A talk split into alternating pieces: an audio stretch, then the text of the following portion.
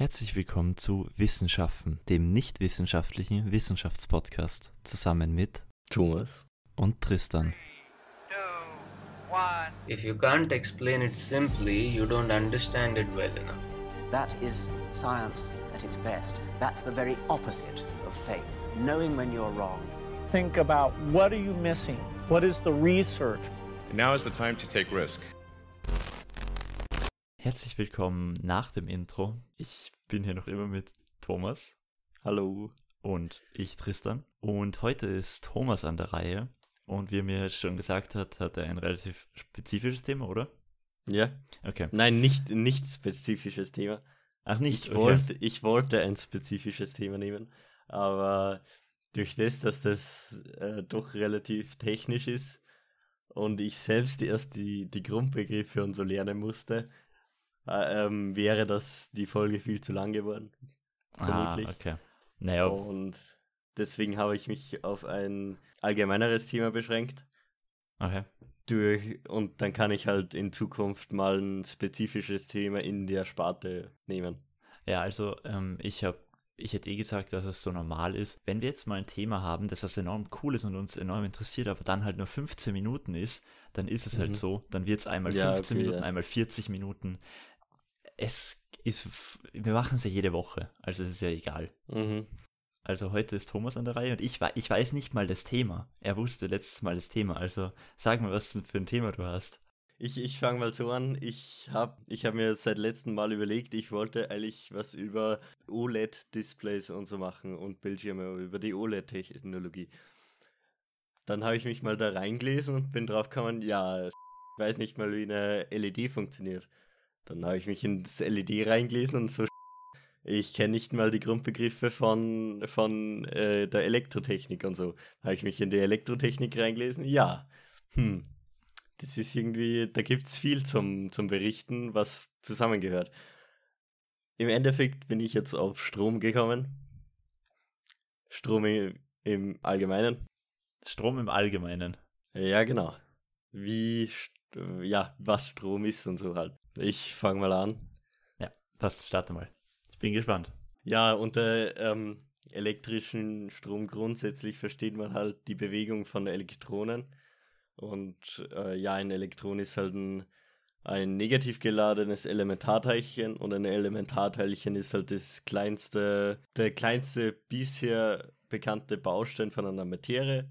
Und eine Materie ist ein Sammelbegriff für einen Baustein für jeden physikalischen Körper. Ähm, ich, ich, muss kurz, ich muss kurz nachfragen. Ist nicht, ist nicht Quarks das kleinste? Das ist ein Bestandteil von einem Atom. Äh, ein Elementarteilchen ist ein Bestandteil von einem Atom. Ah, ich, ja, okay. Weil ein Elektron ist ein Bestandteil von einem Atom. Ja, und genau, und ein Elementarteilchen ist dann das, das, der Baustein von einer Materie und eine Materie ist der Sammelbegriff für die Bausteine von einem physikalischen Körper, dem was man halt hat. Und ähm, ja, ist so Elementarteilchen können halt positiv, negativ oder neutral geladen sein. Ähm, Atom besteht eben aus, äh, aus verschiedenen Elementarteilchen, die was halt positiv oder negativ geladen sind. Und in einem Atom ist die Ladung immer null oder halt neutral. Ich fühle mich wie im Chemieunterricht hier. Ja, es ist eher Physik, aber Nein, in der Chemie haben wir das mit den, ähm, da haben wir es so erklärt bekommen, dass wir ein Atommodell hatten und da wurde uns alles erklärt. Dass in ein, Chemie. ja, ja, dass ein, äh, dass Okay. ein Elektron ein Zweitausendstel U wiegt, die Einheit ist Unit und so bla bla bla. Okay. Ja. Ja, ich, ich, ich kann mich leider nicht mehr an den Chemie- und Physikunterricht zurückerinnern. Das habe ich auch schon mal gelernt, aber das habe ich heute nochmal wiederholt sozusagen. Und ja, beim elektrischen Strom werden halt die Elektronen von dem negativen Pol zu einem Posi äh, ab, von einem negativen Pol abgestoßen und die fließen dann zum positiven Pol. Beim, beim elektrischen Strom ähm, werden die Elektronen halt vom negativen Pol abgestoßen und fließen halt zum positiven Pol. Deswegen könnte man meinen, dass, dass die Stromrichtung vom Minuspol zum ähm, Pluspol läuft. Aber es gibt zwei Stromrichtungen. Einmal die phy- physikalische Stromrichtung und die technische Stromrichtung, die physikalische ist die, wie es wirklich ist, dass eben die Elektronen von negativen zum positiven Pol fließen. Und die, die technische oder historische Stromrichtung ist die andere. Bei der physikalischen fließt der fließt der Strom vom Minuspol zum Pluspol und bei der technischen oder historischen Stromrichtung vom Pluspol zum Minuspol, weil man früher geglaubt hat, dass die, die Pluspole zum Minuspol fliegen oder die, die positiv geladenen Teilchen zum Minuspol äh, fließen. Mhm. Und ja, das ist aber widerlegt worden und dadurch gibt es jetzt eben heutzutage die physikalische Stromrichtung. Aber in der Technik nutzt man trotzdem noch die, die alte Stromrichtung. Wo die Teilchen hin und her geschickt werden, also wo man meinen könnte, dass es andersrum ist. Genau, wo, wo die, der, wo der, wo die äh, positiv geladenen Teilchen oder wo früher hat man ja gemeint, dass die positiv geladenen zum Minuspol fliegen, aber es ist halt nicht so. Und jetzt ist einfach die Stromrichtung entgegensetzt zu der Elektronenfließrichtung oder wie man das sagen halt, halt sagen kann. Und ja, damit halt Strom fließen kann, braucht man eben die Spannung. Und unter elektrischer Spannung versteht man die Differenz der, Ener der potenziellen Energie, die die Ladung zwischen zwei Punkten hat. Du, du hast ja eben die positive Ladung und die negative Ladung und die Differenz zwischen denen ist halt die Spannung, also die potenzielle Achso, ja, ja, ich kenne ich aus Mathematik die Spannweite, ja. Ja, genau. Ja. Und äh, die Spannung wird im internationalen Einheitensystem in Volt angegeben Mhm. und hat das Formelzeichen U. Und dann gibt es halt noch die Stromstärke, unter der versteht man, wie viele Elektronen ähm, durch den Leiterquerschnitt fließen und wird in Ampere angegeben. Das kommt von dem ähm, Physiker André Marie Ampere, der was das rausgefunden hat oder irgendwie so. Und hat eben das Formelzeichen I. Und mm, halt neben der Stromstärke und der Spannung gibt es noch den elektrischen Widerstand. Das ist die größte, also die Größe des fließenden Stromes ist vom, von der Größe des Widerstandes abhängig. Also je größer die, bei gleicher Spannung, je größer der Widerstand ist, desto kleiner der Strom. Die Mhm. Stromstärke. so. Ja, und der Widerstand wird halt in Ohm angegeben und hat das Formelzeichen R. Und mit dem Ohmsche Ge- Gesetz kann man eben die elektrischen Größen, was ich vorher genannt habe, ähm, bestimmen. Mit der Formel I ist gleich U durch R, also Stromstärke ist Spannung durch Widerstand. Mhm. Ja.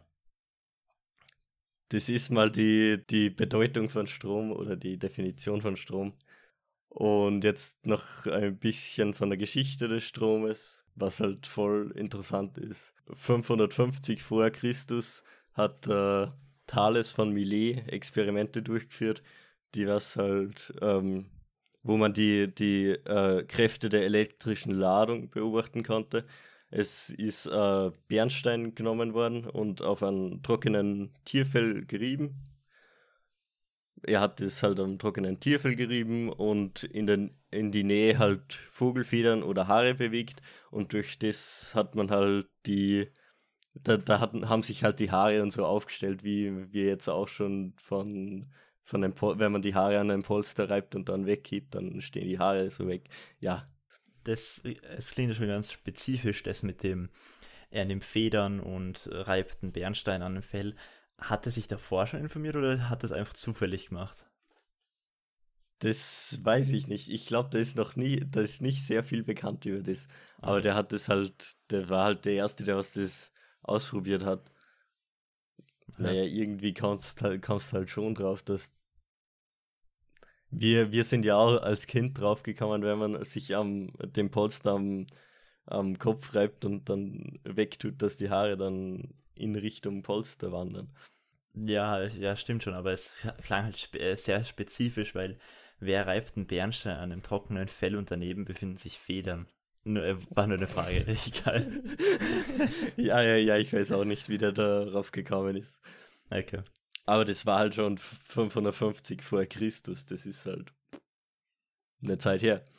Bernstein hat äh, im Griech oder heißt im griechischen Elektron und da also deswegen heißt unser heutiges Elektron auch Elektron. Weil eben die Elektronen zum Bernstein fliegen wollen. Von dem, von den Vogelfedern.